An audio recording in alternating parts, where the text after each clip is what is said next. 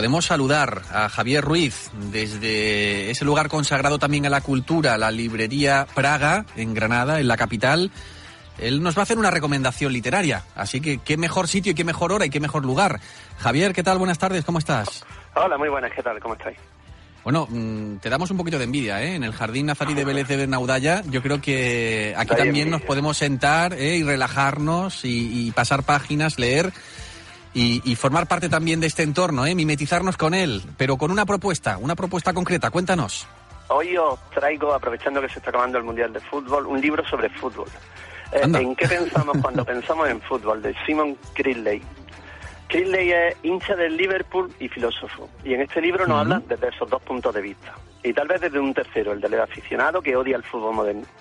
Este libro es un recorrido por el fútbol desde la fenomenología y sorprendentemente es tan interesante como divertido. De hecho, yo me lo llevé a la casa para ojearlo con cierta confianza. O imagínate un filósofo inglés, un señor mayor, hablando de fútbol y filosofía. Inmediatamente pensé que seguro que estaba lleno de palabras con cinco sílabas y seis subordinadas.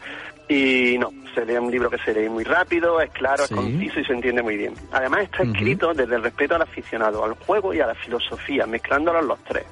Eh, desmonta muchos de los tópicos sobre los aficionados, sobre el fútbol, sobre el juego en general y a la vez desarrolla argumentos muy peculiares, muy, muy importantes sobre el juego que va ligando a jugadores, a entrenadores y a equipos actuales. Por ejemplo, describe el juego, el fútbol, como un juego básicamente comunitario, que nos arraiga a un equipo, en nuestro caso sería nuestro Granada, a una ciudad y a un grupo. A un grupo que desarrolla, en el fondo el fútbol es un grupo que desarrolla estrategias para lograr el bien común. Eh, tiene un capítulo, hay dos cosas que en el libro que me llamaron mucho la atención, que es un capítulo sobre, cine, sobre Zinedine Zidane, que es fantástico, y las fotos en blanco y negro que trae. Como he sido muy rápido porque os he hecho una recomendación, rollo Twitter, os te voy a leer un párrafo muy cortito, ¿vale? Venga. El fútbol no solo consiste en ganar, por lo general consiste en perder. Tiene que ser así, pero lo más extraño del fútbol no es la derrota como tal. Como he dicho antes, lo que te mata no es perder, lo que te mata es la esperanza renovada. La esperanza al inicio de cada nueva temporada. La esperanza que viene a hacerte cosquillas en los pies, hasta que te das cuenta de que, como dice la poeta y experta en el mundo clásico, Anne Carson, tiene las plantas de los pies ardiendo. Este párrafo es el ejemplo perfecto de lo que es este libro, esa mezcla fantástica entre cultura popular y alta, y alta cultura, alta filosofía.